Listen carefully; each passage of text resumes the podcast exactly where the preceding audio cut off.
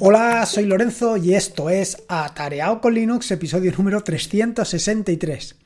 Por fin, por fin he tomado la decisión y desde aproximadamente hace un par de meses, desde finales de diciembre del 2021, en el que te pedí tu ayuda para un poco eh, adentrarme dentro de Manjaro o dentro de Arch Linux, en concreto dentro de la distribución Arco Linux, pues en esos últimos dos meses al final eh, conseguí instalar Manjaro, eh, conseguí ponerla en funcionamiento y se ha convertido en mi distribución de cabecera. En mi distribución de cabecera y solamente en un par de meses. Ha sido una auténtica maravilla. Bueno, un, par de meses no es cierto porque ya llevaba como un par de meses antes pues trabajando tanto con una como con otra intentando ver cuál de las dos se adaptaba mejor al flujo de trabajo.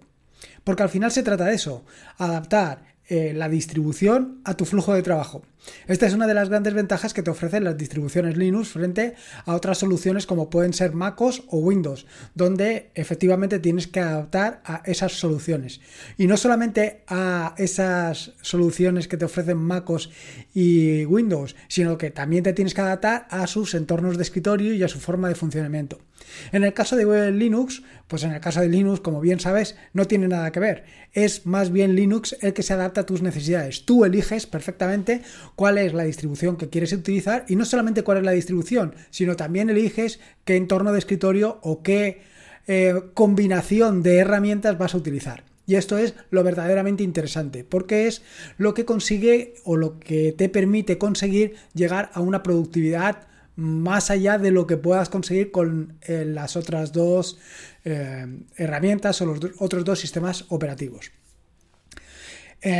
La cuestión es que, bueno, como te decía, había una serie de condicionantes que me llevaban a intentar cambiar de Ubuntu a otra distribución. Y me, Quiero decir, la importancia de cambiarlo es por una serie de necesidades que hasta ese momento no había tenido. ¿Qué necesidades en concreto? Bueno, pues la primera de las necesidades es las extensiones de Nome. Y es que, bueno, pues como vienes viendo y como vienes leyendo habitualmente o informándote sobre la evolución de Nome, esta evolución que está llevando Nome hasta unos, eh, ¿cómo te diría? Hasta unos límites insospechados, está consiguiendo que Nome pues, sea completamente fluida y además que sea completamente personalizada gracias a la gran cantidad de extensiones que están apareciendo y extensiones que son fácilmente implementables gracias a que están, que están realizadas con JavaScript. Bueno, eh, esto también tiene un inconveniente y el inconveniente es que en los últimos mm, años, yo te diría que los últimos dos años, pues las versiones de Nome han evolucionado mucho, tanto como para que algunas de las extensiones que implementé en 2018 actualmente pues no, no sigan funcionando. No sigan funcionando por el problema de que eh, no ha habido retrocompatibilidad. Esto es un problema, un problema y un problema grave. Un problema grave porque obliga a que los desarrolladores estén continuamente intentando actualizar sus extensiones. Pero bueno, ¿Qué te voy a decir? A mí al final, como esto es lo que me gusta, como lo que me gusta es implementar, como lo que me gusta es desarrollar nuevas extensiones, desarrollar nuevas aplicaciones, conocer más o menos en profundidad Nome, pues me lleva a intentar estar a la última versión de Nome. Y a la última versión de Nome dentro de las posibilidades, dentro de que el sistema sea aproximadamente estable. Por otro lado, otra de las grandes necesidades que tengo en lo que se refiere a programación es Rust. Y Rust pues viene a pasarle un poco más o menos lo mismo que a Nome. Rust, eh, este lenguaje de programación en estos últimos eh, años, eh, desde su aparición, ha evolucionado muchísimo. Y claro, es preciso también tener pues prácticamente la última versión para estar desarrollando aplicaciones o herramientas que estén a la última. Y esto me lleva a la siguiente herramienta, la siguiente herramienta que como bien sabes se ha convertido en un pilar fundamental en lo que es mi producción y es Neobim. Desde hace, pues no te sé decir, desde hace 5, 6 meses, 7 meses, no lo sé ahora mismo con seguridad, lo cierto es que Neobim se ha convertido en esa herramienta que utilizo tanto para programar como para escribir. Antes era BIM, pero gracias a la integración del, servidor de lenguaje del LSP dentro de Neobim, eh, vamos, estoy comodísimo. Y claro, ¿Qué es lo que sucede? Pues lo que sucede es más o menos lo mismo que con las dos herramientas que te he hablado anteriormente, pero en este caso desde el punto de vista del uso.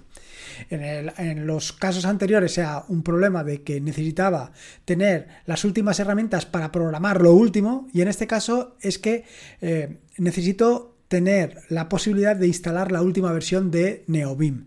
Y para eso o bien recurro al ejecutable, cosa que no me termina de convencer porque porque como he comentado en muchas ocasiones anteriores, el problema de que eh, instales un eh, ejecutable o que instales una app image sin, eh, ¿cómo te digo?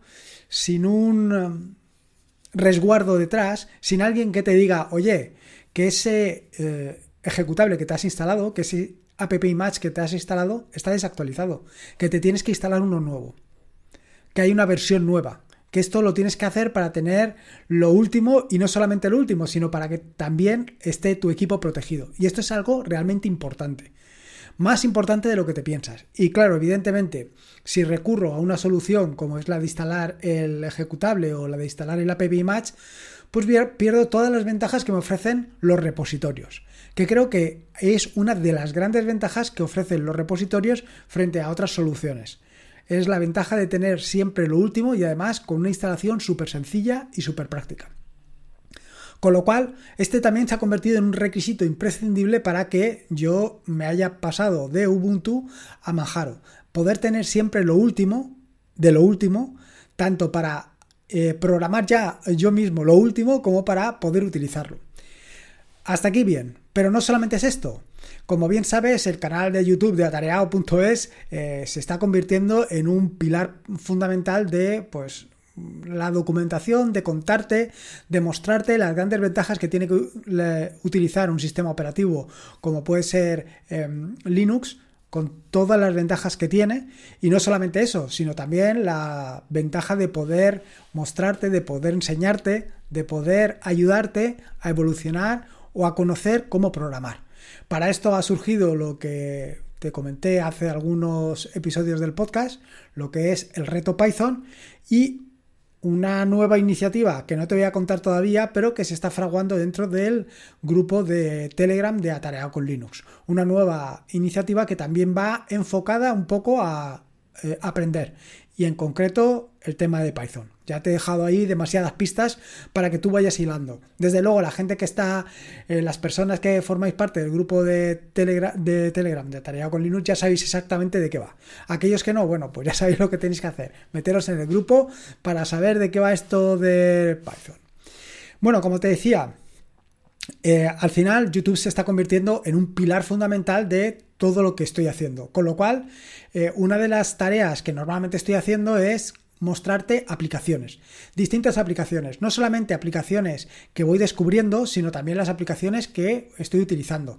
Y no se trata única y exclusivamente de abrirte la aplicación y ver lo que hay, sino un poco de entrar a las entrañas de la aplicación, mostrarte algunas de las cosas que se pueden hacer con esa aplicación y sobre todo mostrarte muchas alternativas, distintas alternativas de todo lo que hay en otros sistemas operativos e incluso alternativas, no, incluso aplicaciones que puedes encontrar en Linux que en otros sistemas operativos no vas a encontrar. Y todo esto al final son ventajas, muchas ventajas, grandes ventajas, grandes ventajas que te quiero contar y que te quiero contar de la mejor manera posible. Y para esto me hacen falta los vídeos y para mostrarte una aplicación pues hace falta instalarla, evidentemente. En este caso, eh, y hasta el momento, estaba utilizando siempre mi equipo. Eh, para hacer las instalaciones. Tengo un equipo donde los recursos son relativamente limitados, con lo cual no puedo levantar una máquina virtual para ello. Y cada vez que quiero hacer cualquier cosa de estas, tengo que instalar. ¿Qué es lo que sucede? ¿Qué es lo que me sucede con Ubuntu? Pues lo que me sucede con Ubuntu es que no siempre está esa aplicación disponible para instalar.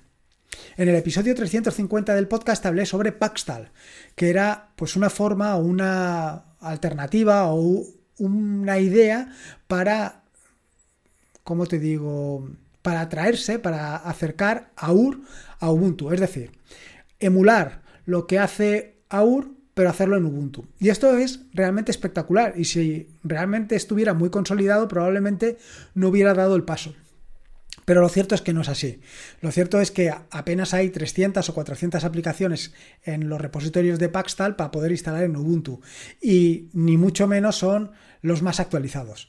Con lo cual, si yo lo que quiero es enseñarte muchas aplicaciones y aplicaciones mm, eh, muy diversas, pues tengo que buscar una forma que vaya, que no me vaya la vida en hacer una instalación para contarte algo que en 20 minutos, en 30 minutos te he contado. Y a lo mejor necesito 30 o 40 minutos más para buscar dónde está la aplicación, poder instalarla. Esta es una de las grandes ventajas que te ofrecen los repositorios, los repositorios eh, AUR, que de una manera relativamente sencilla vas a poder instalar cualquier aplicación. Y esto es una ventaja impresionante. Y probablemente sea eh, la principal ventaja de eh, haber hecho el cambio de Ubuntu a Manjaro.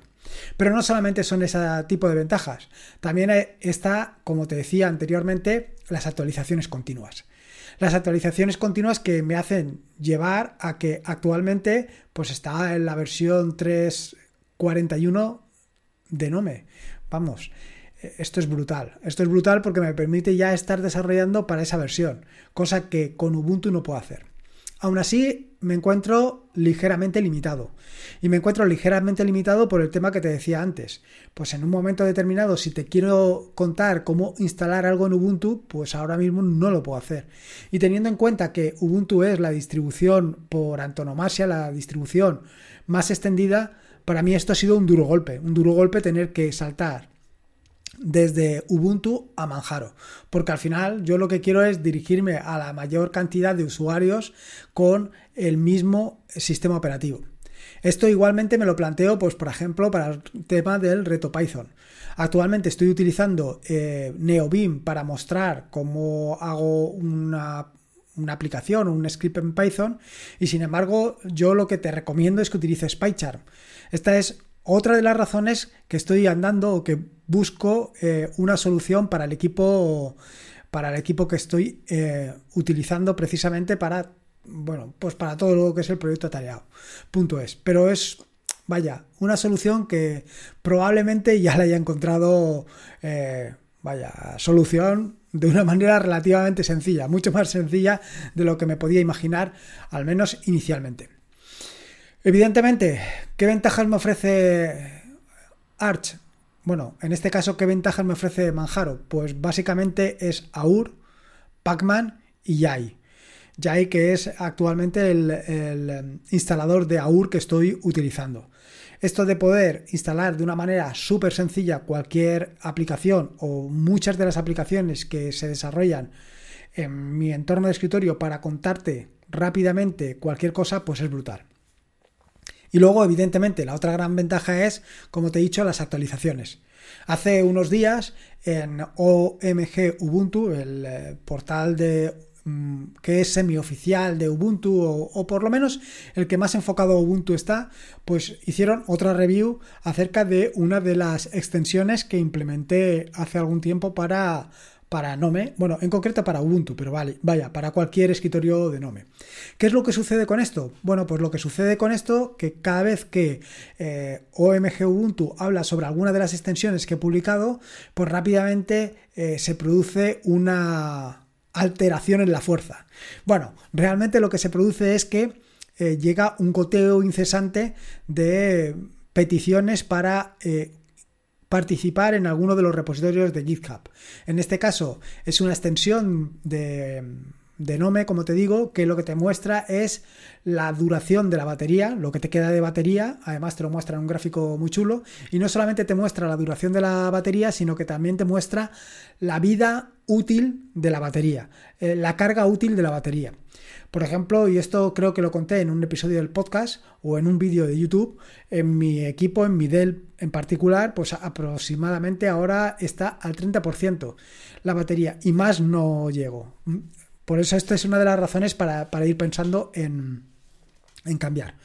Como te digo, pues cada vez que hacen alguna publicación en OMG Ubuntu, que normalmente eh, siempre van en medios extranjeros, mis actualizaciones, no sé, en fin, eh, pues se produce esto, un, ¿cómo se llama? Un repiqueteo, un constante, un incesante eh, solicitud para mejorar alguna de las extensiones. ¿Qué es lo que sucede? Pues lo que sucede es que o bien tengo instalada la última versión de Nome o bien pues eh, no puedo porque la mayoría, ¿qué es lo que quieren? Pues poder instalar una eh, aplicación, una extensión en su Nome, ¿Y cómo? ¿Cómo voy a instalar algo cuando yo estoy en la versión 20.04 de Ubuntu y estamos en la 22.04 o estaremos en la 22.04? ¿Cómo puedo hacer ese tipo de actualizaciones? Pues la verdad es que no puedo. Podría hacerlo a través de una máquina virtual, pero actualmente pues, pues no tengo las posibilidades. Que como te digo, esto es algo que quiero resolver rápidamente, en un par de semanas, si todo va bien. ¿Qué inconvenientes me he encontrado? Bueno, pues actualmente pocos, actualmente muy pocos inconvenientes. El único inconveniente es empaquetar, empaquetar para Ubuntu. Pero como ya te conté en un episodio anterior del podcast, eh, básicamente el empaquetado más frecuente que estoy haciendo es el de la aplicación para escritorio de Telegram, que todavía hay mucha gente que la está utilizando, mucha gente que recurre a este repositorio. Sin embargo, como también te conté en un episodio anterior del podcast, lo cierto es que esto lo tengo delegado, completamente delegado. Lo tengo automatizado en, en un VPS y no me preocupo de absolutamente nada. Es un VPS donde está instalado Ubuntu, eh, bueno, Ubuntu la versión de servidor, y él se encarga todos los días de monitorizar pues si se ha producido una nueva versión, se ha actualizado eh, Telegram. En el caso de que se haya actualizado, la descarga, la compila, crea las versiones para las distintas versiones de Ubuntu y ya está. Y con eso lo tengo solucionado. Lo que todavía no he enfrentado es a el problema de, de hacerlo en mi propio equipo. O bien tendría que hacerlo allí. Bueno, ya veremos por dónde sale esto. Y luego, en cuanto a la dificultad o la curva de uso del cambio de Ubuntu a Manjaro, pues la verdad es que no he notado prácticamente nada. Cierto es que de Pacman, bueno, que tanto con Pacman como con Jai, pues prácticamente no estoy utilizando gran cosa, pues lo básico para actualizar el sistema y lo básico para instalar y quitar aplicaciones, poco más. Yo pensaba que iba a tener un grave problema con la migración de los .dev a la solución que utiliza Arch para el empaquetado, pero lo cierto es que como todavía no he empaquetado para Arch, pues no, he tenido ningún problema. Y el problema de poder empaquetar para Ubuntu, como te digo, lo tengo solucionado de esa manera. Respecto al funcionamiento general, a ver, al final, una distribución como puede ser Manjaro o una distribución como puede ser Ubuntu, prácticamente eh, deberían de ser completamente invisibles, deberían de ser completamente transparentes al usuario, en el sentido de que no deberían de interferir en mi forma de trabajar. Es decir, si yo encima de esa distribución tengo instalado un entorno de escritorio como puede ser eh, Nome o como puede ser BSPWM, pues no me debería de preocupar de que el sistema operativo que tengo por debajo es Ubuntu o Arch. Y realmente pues lo cierto es que no lo he notado en ninguno de los dos casos. El siguiente paso sería el entorno de escritorio. Realmente, cuando tú estás trabajando con cualquier aplicación, ya sea una, una terminal o ya sea un navegador o cualquier otra cosa, este, el entorno de escritorio, también debería de ser completamente transparente, en el sentido de que no debería de interferir con tu funcionamiento habitual. Si realmente está interviniendo, si realmente te está molestando el entorno de escritorio sobre tu flujo de trabajo, lo que quiere decir es que el entorno de escritorio que estás utilizando no es el más adecuado para tu flujo de trabajo. Por eso te digo que realmente no ha habido un gran impacto ni un mediano impacto ni un poco impacto en el uso o en el cambio de Ubuntu a Manjaro. Me encuentro completamente igual. Sí que, y esto lo comenté en el podcast anterior o en el anterior del anterior, sí que he tenido algún roce, alguna fricción con el uso de, de ZSH en verde bas. Pero han sido fricciones iniciales. Actualmente me encuentro totalmente cómodo. En el caso más general, en el caso más habitual, en el que me encuentro trabajando, que es con BSPWM, Polybar y el resto de herramientas que voy mostrando en los vídeos de YouTube, lo cierto es que pues no noto absolutamente nada. Eh, me encuentro exactamente igual como encontraba anteriormente. Es más, he migrado los dot files, los archivos de configuración que utilizaba en Ubuntu, los he migrado a Manjaro haciendo algún pequeño cambio por determinadas circunstancias que no son nada relativas ni al sistema operativo ni al entorno de escritorio y la verdad es que está funcionando exactamente igual. Y luego la otra gran ventaja es que he podido personalizar, adaptar y mejorar pues tanto mi flujo de trabajo como el entorno de escritorio. Ahora tengo un entorno de escritorio pues más atractivo. Y esto, bueno, pues esto viene un poco de la mano de Manjaro y otro poco de la mano de ZSH. Y esto es lo que te quería contar. Esto es básicamente lo que quería contarte para que vieras, pues eso, que la migración, que el cambio de Ubuntu a em, Manjaro, pues no ha sido ningún cambio traumático para mí, todo lo contrario. Eh, estoy muy a gusto y probablemente durante el próximo, bueno, durante este año, eh, se va a quedar en mi escritorio seguro, seguro. En fin, espero que te haya gustado este nuevo episodio del podcast y si puedes te agradecería una valoración ya sea en iBox o en Apple Podcast. Eh, recordarte que este es un podcast de la red de podcast de sospechosos habituales donde puedes suscribirte y disfrutar de maravillosos y fantásticos podcasts. Puedes suscribirte a la red de podcast de sospechosos habituales en fitpress.me barra sospechosos habituales. Y por último, y como te digo siempre, recordarte que la vida son dos días y uno ya ha pasado.